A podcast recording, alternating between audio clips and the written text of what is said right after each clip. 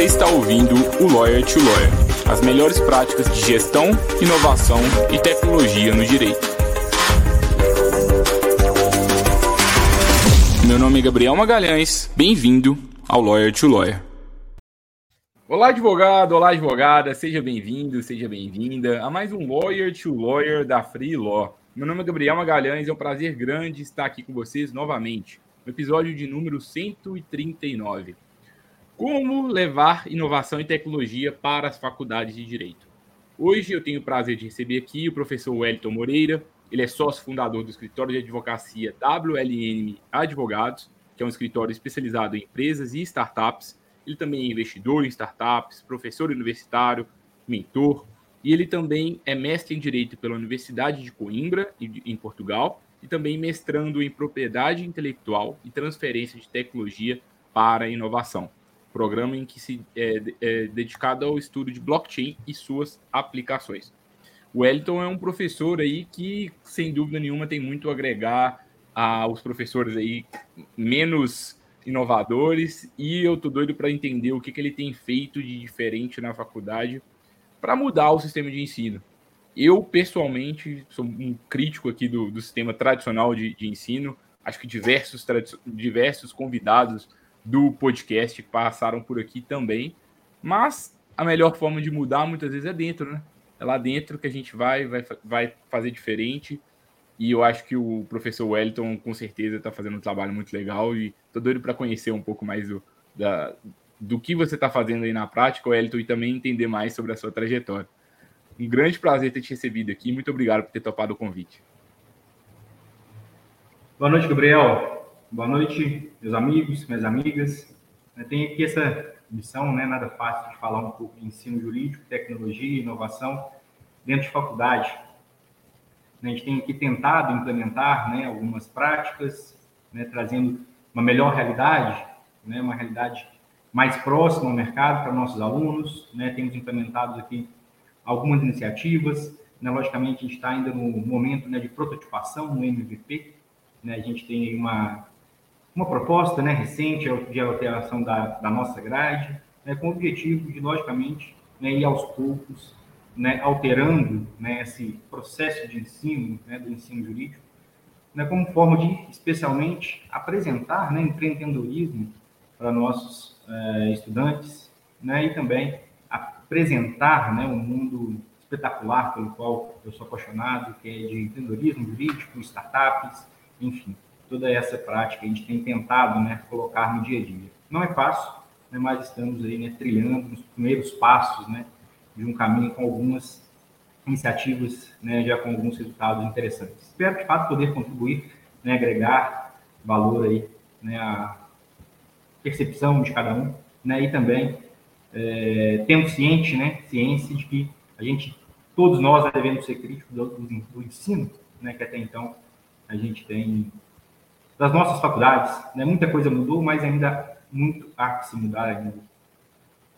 Wellington, é, quando eu estava preparando a pauta aqui do, do conteúdo de hoje, me preparando para essa gravação, eu estava pensando muito assim, o meu sonho era que a gente tivesse aqui no Lawyer to Lawyer um super editor de áudio que ele fosse pegando ali todos os episódios do Lawyer to Lawyer até então, de quantas vezes já se repetiu a seguinte frase que eu vou falar agora, que é ah, mas na faculdade não se ensina gestão, na faculdade não ajuda a gente a fazer aquilo.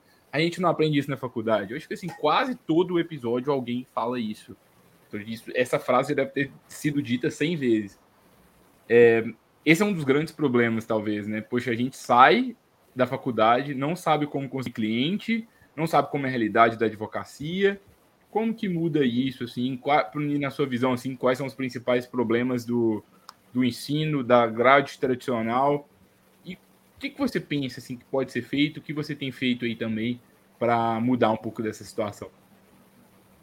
É, de fato, né, essa frase, né, essa afirmação né, de que a gente sai né, da universidade sem saber muita coisa, um conteúdo muito técnico, né, ela é recorrente. Né? E com os nossos né, graduandos aqui também, né, e na nossa roda né, de amigos, de companheiros também que partilham né, a mesma missão né, de ensinar né, e tentar introduzir novos temas, né, ela também é uma recorrente. E a gente pensa né, em diversos pontos né, que se possa propor, né, que a gente possa começar a mudar essa formação jurídica né, dos nossos alunos. Logicamente, a gente nunca vai né, esquecer da necessidade, importância do conteúdo teórico, do embasamento teórico, né, até porque né, uma das vertentes que eu acredito né, que a gente possa mudar alguns problemas do ensino jurídico né, é de fazer também, propor essa percepção né, de que a advocacia ela não é meramente a defesa técnica, né, ela também é um instrumento de alteração social. Né, e, sem sombra de dúvidas, né, quando a gente pensa nesse instrumento do direito da advocacia, né, de qualquer serviço jurídico, enquanto instrumento de transformação social, né, logicamente a gente tem que ter um embasamento teórico, né, um fundamento jurídico, para saber o que mudar, o que questionar, né, e também, a partir disso, né, propor novas soluções. Né? Então, dentro né, desse universo de dificuldades, de problemas do ensino jurídico que a gente tem, né, é, são problemas que não são recentes. Nós temos na literatura que data aí da década de 50 do século passado, já trazendo essa questão da dificuldade entre prática e teoria do mundo fora da universidade, né? E de lá para cá, é, as coisas, né, com o avanço tecnológico, certamente aumentou bastante. Né? Então, a proposta aqui não é elencar né, esses problemas que nós todos já sabemos, né? é propor né, uma, uma conversa no sentido de nós observarmos, né, principalmente, três pontos. Né? O primeiro foi essa questão né, que, de incutir na cabeça de nossos estudantes, né, de todos que operam direito, que o, o direito, a advocacia, né, é também um instrumento de alteração social, de transformação social. Né? E para isso a gente precisa, logicamente, da cadeira da academia, né, os fundamentos, as teses que ali são desenvolvidas. Né? Então, a gente não pode largar né, é, ou se afastar dessa fundamentação teórica do que se discute na faculdade. É um outro ponto que eu acho interessante também, né, quando a gente fala em problema, né, e não atacar o problema direto, né, mas como forma também de pensar, né, é que talvez é, exista né, uma, um desalinhamento de expectativas né, entre universidade, entre professor, entre alunos. Né? Então, uma proposta também para se atacar esses problemas, né, eu creio que se a gente compatibilizar essas expectativas né, e chamar também o aluno né, a responsabilidade para a sua formação. Né? É, acredito que o Gabriel, né, que estava lá na faculdade, ele tinha um pensamento né, é, antes de conhecer o empreendedorismo e depois que conhecer o empreendedorismo, né, a cabeça muda, as formas de se é, visualizar as oportunidades dentro do direito. Né, então, é, a gente também entregar né, essa responsabilidade aos alunos, logicamente, não nos afastando né, da nossa responsabilidade, né, nós somos ali né, um condutor nesse caminho né, da, da faculdade, né, estamos ali para auxiliar, mas é também chamar né, o aluno para essa responsabilidade e abrir né, a sua mente, mudar esse mindset, para que ele possa perceber é, o quão interessante é o mundo jurídico, né, para além da advocacia, para além do concurso, as várias possibilidades que a gente tem. E aí, assim, pensar né, em dois pontos. Né? É, primeiramente, nós, instituição e profissionais, né, professores que estão ali, né, ao lado desses estudantes, é pensar em que profissionais nós queremos formar. Logicamente, isso passa pela gente, passa pela instituição, né, é, objetivamos né, um perfil do egresso né, e temos que colocar isso em prática.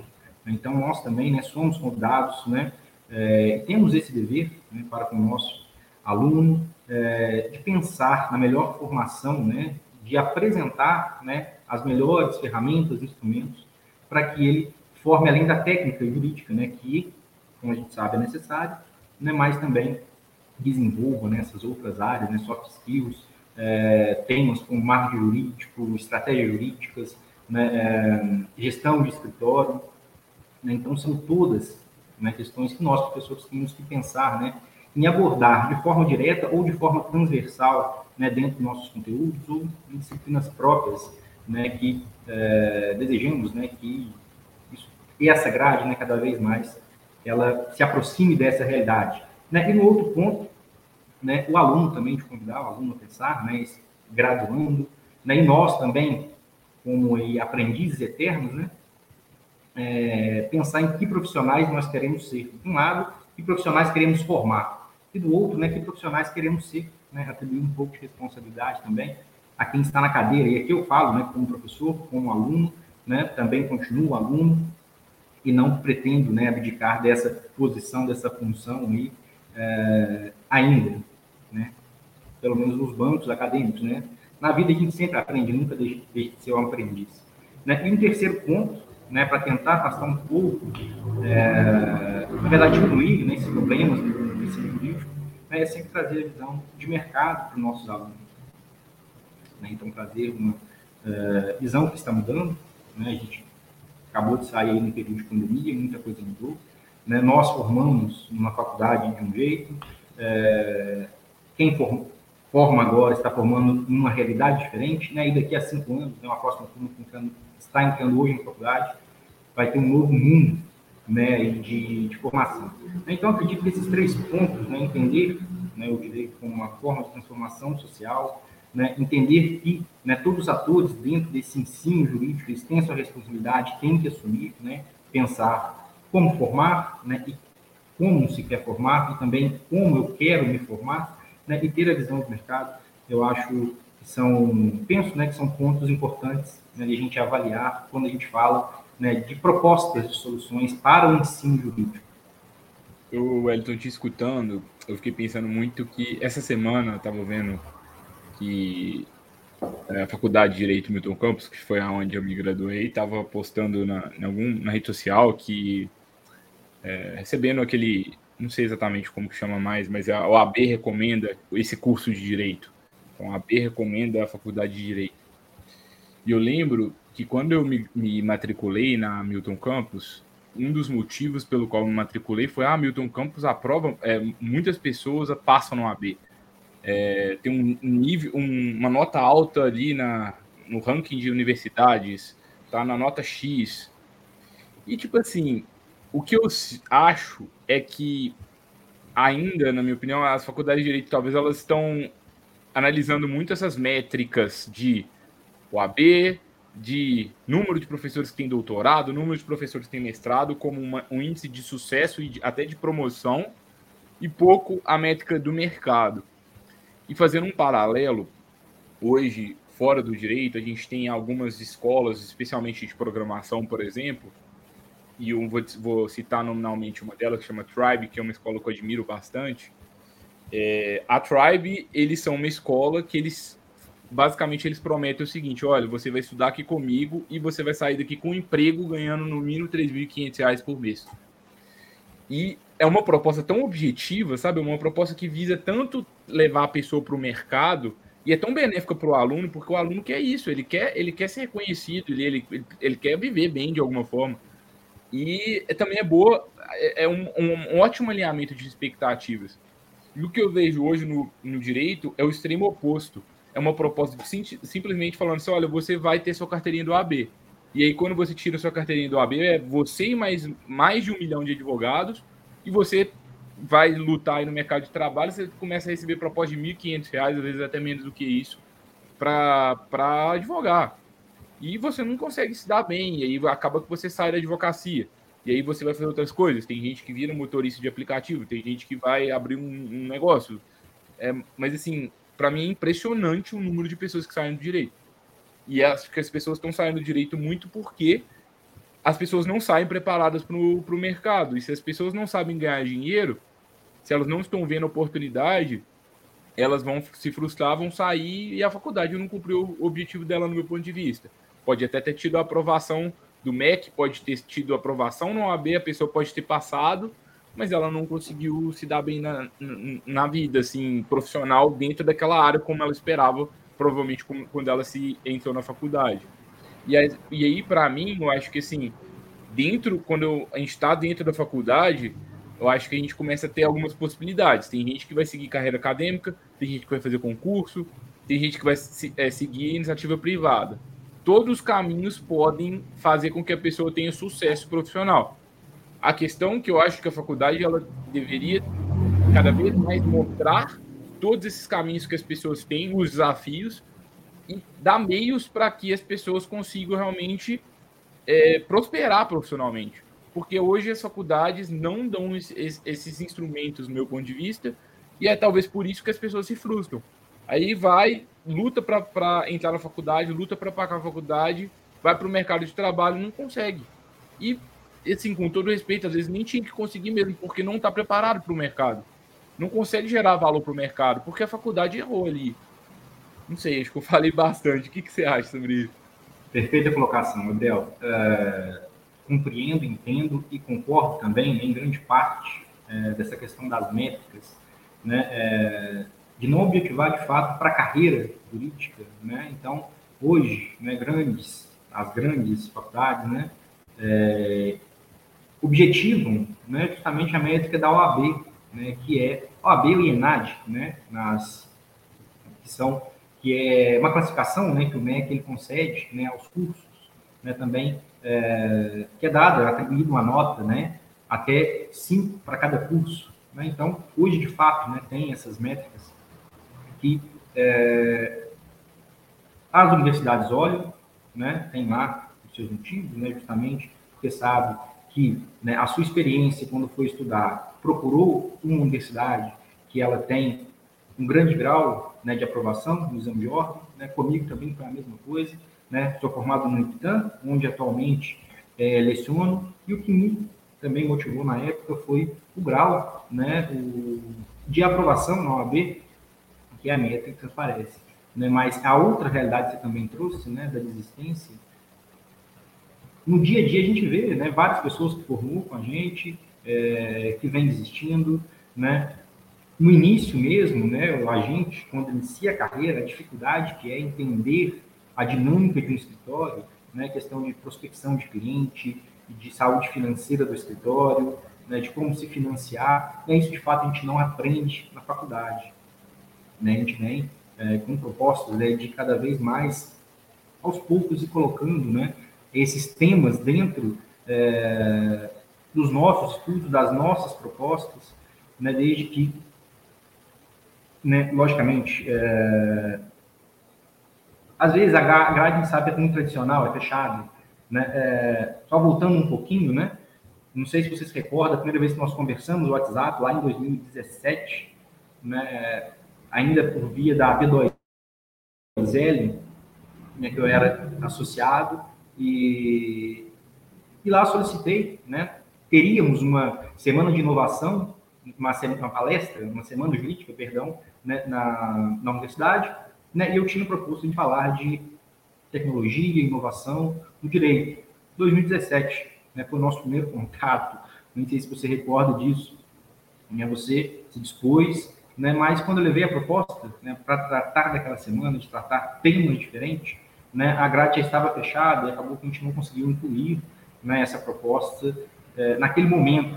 Né, evoluímos, dentro aqui da universidade nós temos né, feito feira de startups, é, hackathons, né, juntamente com a com outra universidade federal que temos aqui na região, mas enfim, como meio, né, de apresentar novas formas, né, e também buscar uma formação mais ampla, né, para para os graduandos, né, sentindo, né, e traduzindo também uma dor que eu também senti, né, é, em alguns aspectos, né, a gente sabe que a dificuldade ainda permanece, a gente vai estudando, vai aprendendo, mas de fato, né, essas métricas elas têm que ser mudadas.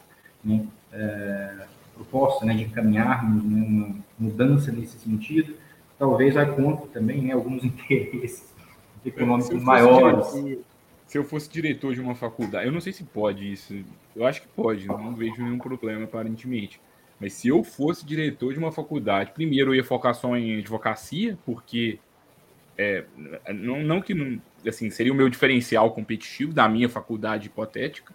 Falei assim: olha, aqui você vai advogar e em até três anos você vai conseguir abrir o seu escritório, algo assim. Ou então eu ia focar em empregabilidade.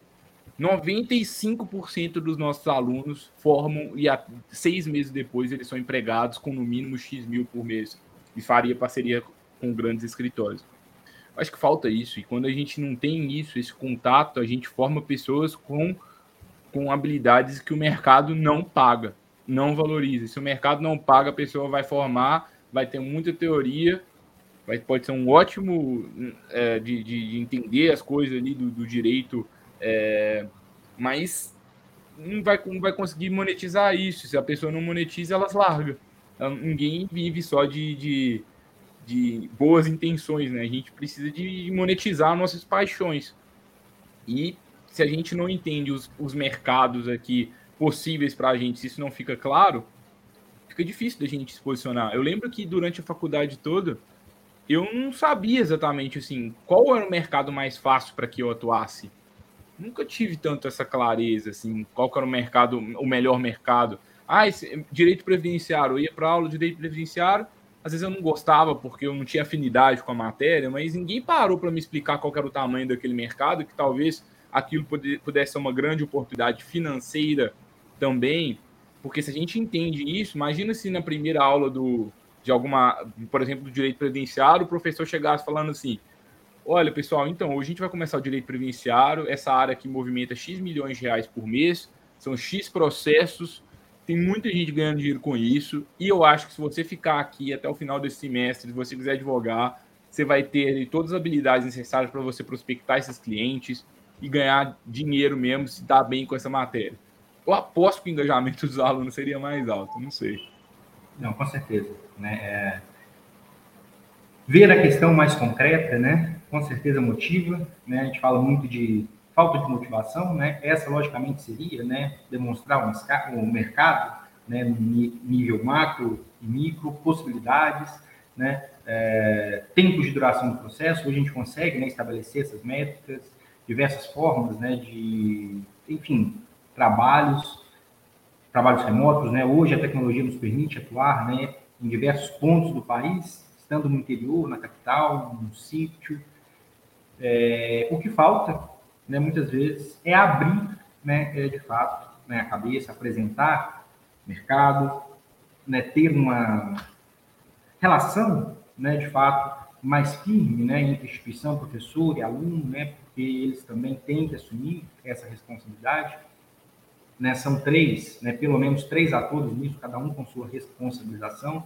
Logicamente, a universidade, né, ela tem que dar esses instrumentos, né, é, ensinar prospectar, ensinar é, como fazer né, análise de mercado, é, estabelecer o tamanho do seu nicho, para onde vai nichar, como formatar um produto jurídico, que eu acho muito importante, né, trabalhar a partir de produtos jurídicos, né? E é, são temáticas que devem ser inseridas.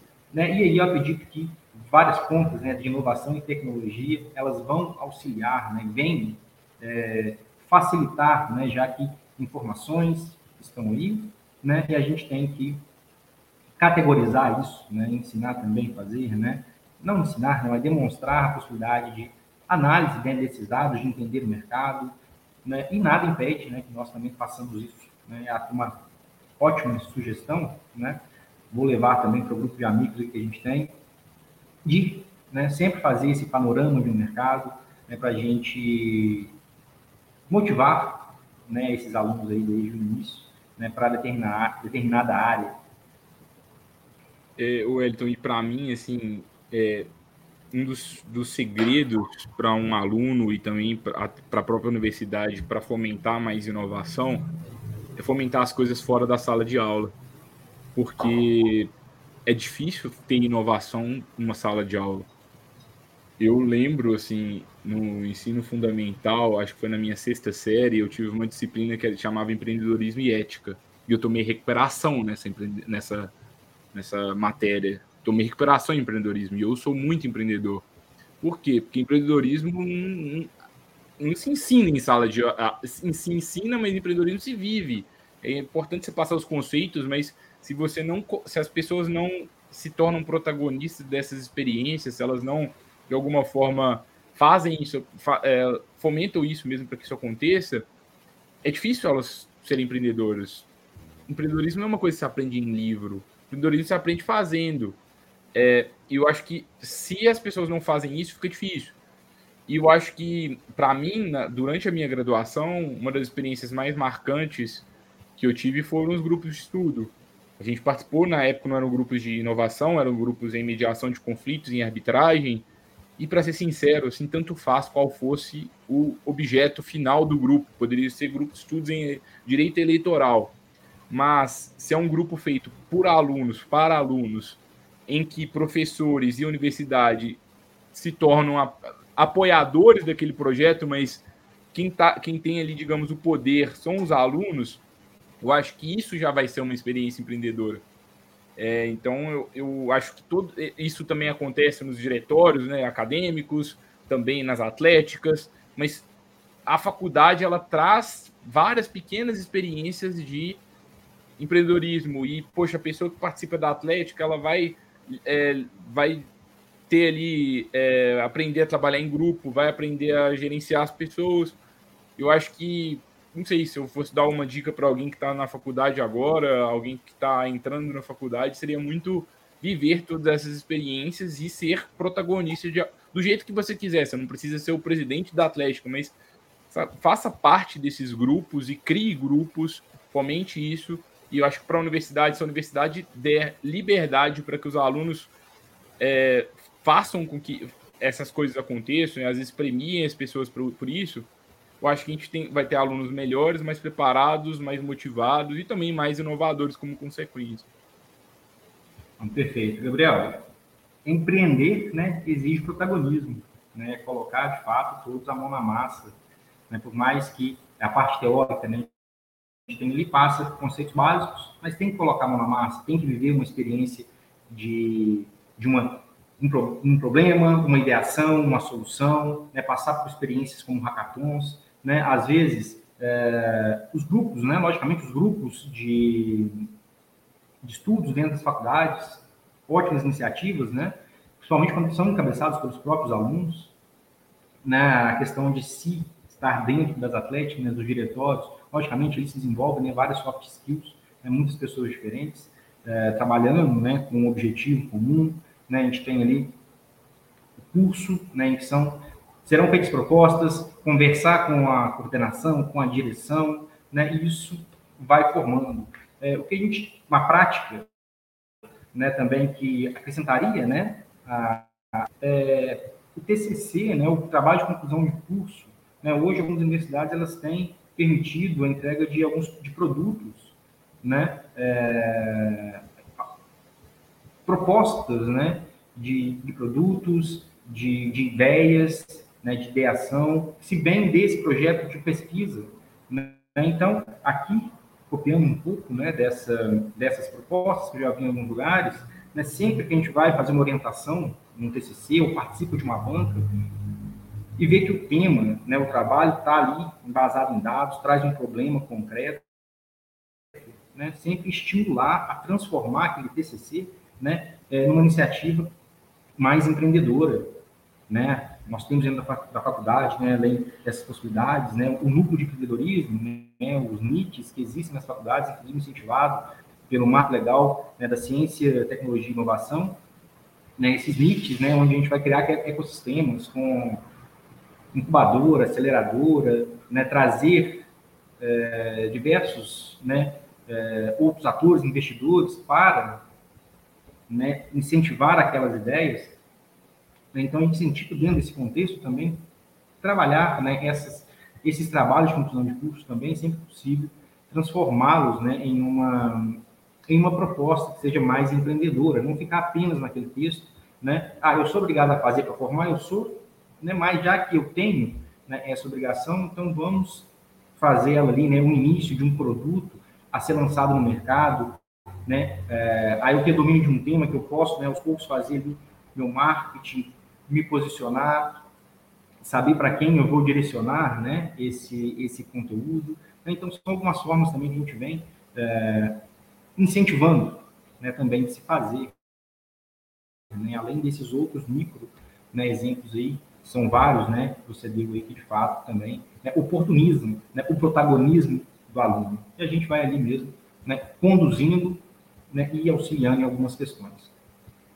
Legal, muito legal. E é, escutando o seu exemplo, tô lembrando que nesse, nesse fim de semana eu estava num, num, bar com um amigo meu.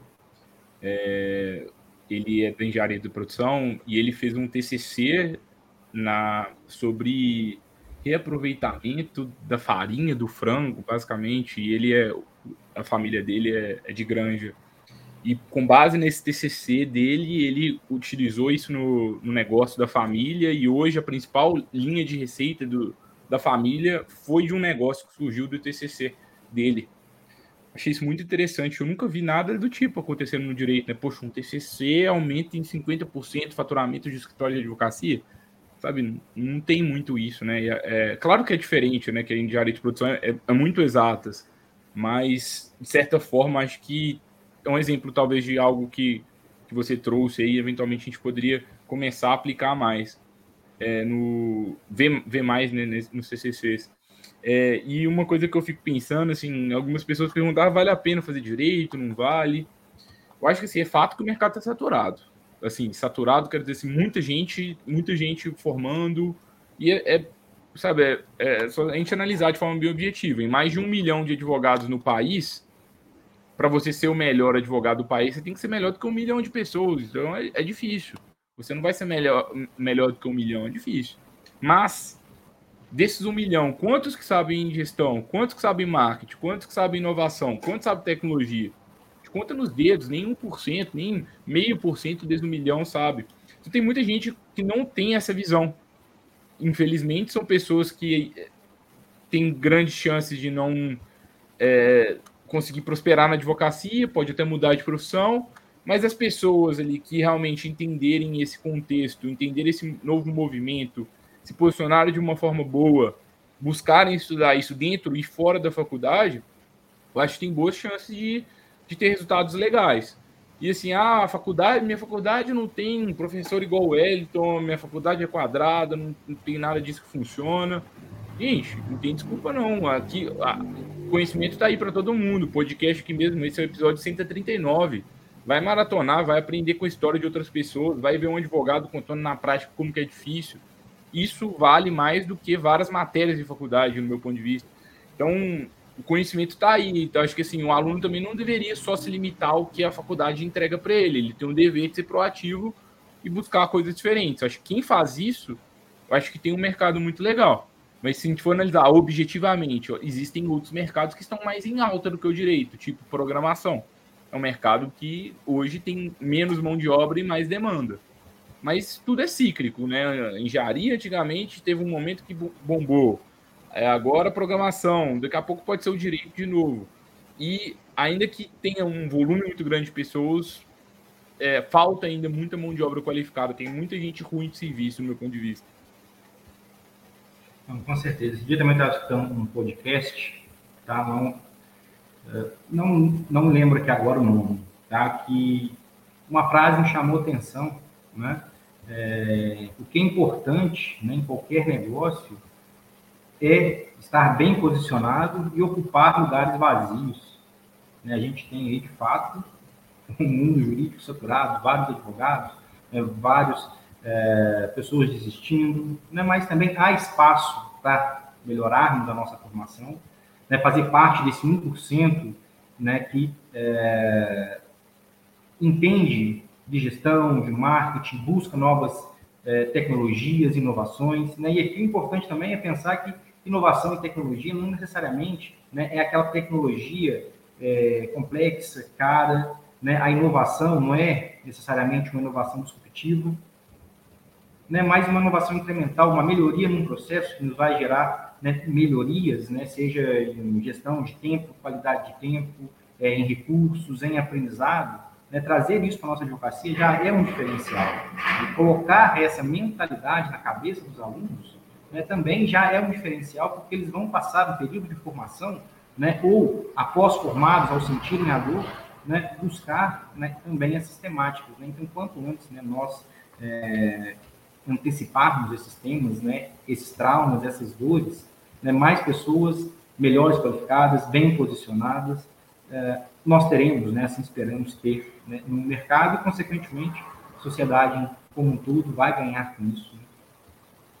É, eu te escutando agora, acho que eu já falei essa frase também em outros episódios, mas para você ser o melhor advogado do Brasil, você tem que ser melhor do que mais de um milhão de pessoas.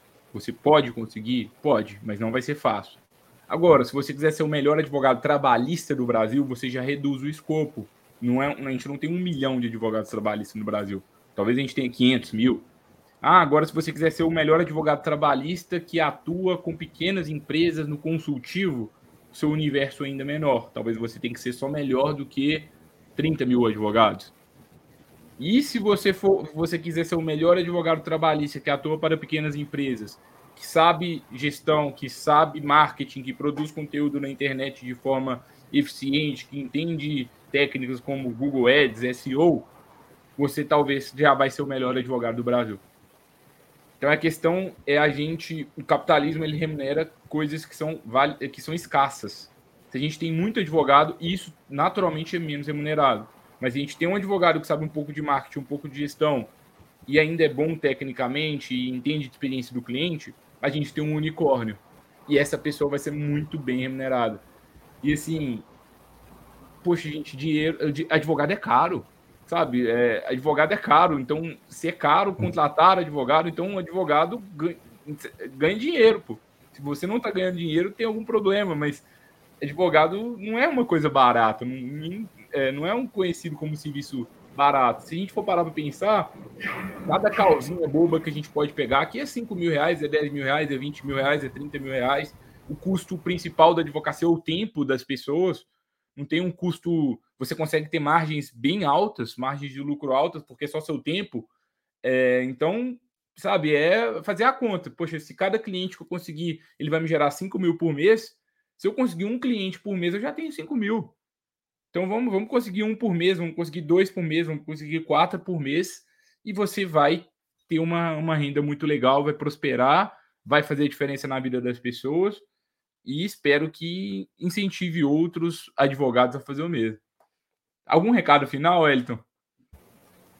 Gabriel, no final, né, eu que agradeço pelos ensinamentos, né, a história de, de um grande empreendedor, né, dentro do direito, né, e para finalizar, né, é, esse ponto chave, né, se diferenciar, né, num grande nicho, às vezes pode ser difícil, não é impossível, mas difícil, a caminhada vai demorar um pouco mais, né? Os esforços serão, né, muito maiores, né? Mas aprender a nichar, né, a diminuir o seu escopo, é, ter, né, firme o seu propósito, o seu foco, isso vai te auxiliar bastante, né, nessa busca por ser bem posicionado e consequente, né, bem remunerado, utilizar estratégias né, que vão permitir né, captar o cliente, né, é, entender de precificação, né, que a gente sabe que hoje é uma das dores né, de muitos advogados, né, o que precificar, né, porque muitas vezes é porque não tem né, conhecimento dessa estrutura que está por trás do escritório, né, que vem lá da questão da gestão, do empreendedorismo jurídico. Né, então, de fato, são questões, né, tecnologias, inovações de de baixo impacto financeiro, né? logicamente vai gastar o tempo, o tempo custa dinheiro, mas para a gente, né, depois que nós estudarmos, né, entendermos um pouco dessas questões, com certeza vai nos auxiliar muito, né, quando nós formos, né, para a prática, quando formos advogados. E um recado final, né, é que tecnologia e inovação está aí, né, temos que nos responsabilizar, professores, alunos, universidade, informar, né, é, pessoas não apenas para o AB, mas para o mercado, né? entender não só a dor, né, o possível cliente que o advogado vai atender, mas a dor do próprio cliente, como que ele vai enfrentar o negócio dele. Né? A partir dessa visão, né, buscar meios aí para que minimize né, essa fuga do direito. Né? Espaço a gente sabe né, é, que há, existem né, esses espaços, né? o que falta mesmo é, agarrarmos né, esses nichos com mais força e sair da zona de conforto, né, botar a mão na massa. E, assim, um recado que eu tenho, assim, eu sei que o sonho, tem muitos bacharéis no, no Brasil, né? O sonho da vida dessas pessoas é conseguir a carteirinha. Gente, você pega a carteirinha, o dinheiro não vem no dia seguinte, não faz muita diferença, não, para ser sincero. Você sai ali, você pegou a carteirinha, se você não sabe prospectar, se você não sabe, você está na mesma praticamente. Então não é porque você não formou, não é porque você está no primeiro período que você não deveria se preocupar com isso. Você quer ter uma carreira de sucesso? Então, você vai ter que se destacar, porque o mercado tem, tem suas dificuldades. Então, desde o início, vamos, vamos lá, vamos fazer isso acontecer. Eu vejo muito. Eu tive agora recentemente uma colega minha aqui, da, da minha, é, da minha turma da faculdade, a primeira que passa num, num grande concurso público, ela pra, passou para promotoria. E eu estava conversando com uma amiga minha da faculdade que lembra, né, que desde o início da faculdade, desde o primeiro período, ela colocou na cabeça: eu vou estudar para concurso. Desde o início, ela estava lá, estudava para concurso, estudava muito mais que todo mundo. Depois foi, fez o ciclo de preparação e passou primeiro do que todas as pessoas. Eu acho da mesma forma, você que quer, sabe que quer advogar, sabe que quer ter um negócio, se você já sabe isso no primeiro período, não é depois do décimo período que você vai se preparar. Desde o início, vamos, vai estudando, vai aprendendo coisas novas. Gente, rotina da faculdade é difícil, é, mas vocês vão ver que tem muita coisa pior. É, é tranquilo, dá para fazer outras coisas, dá para você estudar essas, essas outras coisas, dá para trabalhar, dá para é, ter tempo para estudar gestão, estudar marketing. Vão ver que piora depois. Então aproveita antes de, de tirar a carteirinha para estudar tudo isso, para que quando, quando chegar o momento assim, poxa, eu, tô, eu sei o que fazer. Eu sei qual vai ser meu plano de negócio, eu sei como que eu vou ofertar esse serviço para os meus clientes. Claro que você não vai saber tudo, claro que vai ter insegurança, mas se você chegar mais preparado ou preparado, você vai, vai sentir um peso mais menor. É, e é um momento muito difícil. Se você não está preparado, e mesmo que esteja, é um momento de muita ansiedade. Você fica querendo se provar no mundo, você fica querendo colocar o seu lugar no mundo e você não sabe o que fazer.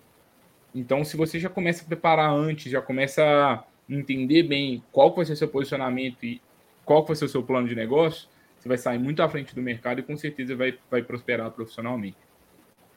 Wellington, muito obrigado. Foi um prazer grande ter te recebido. Agradeço a todos os colegas advogados, advogados, estudantes, né? fez um é, episódio. Um, adoro esse tema. Adoro esse tema porque eu, eu adorei minha faculdade. Adorei, foi muito legal, foi um período muito especial da minha vida, fez muita diferença para mim, mas ao mesmo tempo eu fico assim, poxa, por que, que não por que, que não incentivaram um pouquinho mais isso? Por que, que não fizeram um hackathon na minha época? É, eu fico pensando assim, poxa, por que, que não fizeram um pouco a mais? Então eu tenho um pouco de, de inveja de quem vai ter essa oportunidade aí de, e ver um pouco disso, dessas coisas novas que estão surgindo. Novamente, eu que agradeço né, né, o convite, é o espaço para a gente falar um pouco né, da questão do ensino jurídico, né, é, conversar um pouco sobre o novo perfil né, do advogado que a gente pretende, né, que a gente busca é, auxiliar né, nessa formação, isso também, também né, está atrás dessa formação constante né? Um abraço a todos, muito obrigado novamente, Gabriel, a Foodlore pela oportunidade, pelo espaço. Muito obrigado, Wellington. Agradeço a todos pela audiência. Gostaram do conteúdo? Manda para o colega que está fazendo faculdade, manda para quem está com dúvida de entrar no curso ou não está, manda para aquele professor que precisa de oxigenar, respirar isso, fazer parte desse movimento. Maratona os outros episódios, aproveita isso aqui é uma faculdade do mercado, é um mercado te contando que, como que é o dia a dia. Então aproveita, tem muita coisa aqui, vai é, ver as histórias diferentes, cada pessoa fala uma coisa diferente e você aos poucos vai entender qual pode ser o seu caminho. Wellington, brigadão, foi um prazer grande. Pessoal, a gente se vê na próxima semana para mais um Lawyer to Lawyer. Até lá, tchau, tchau.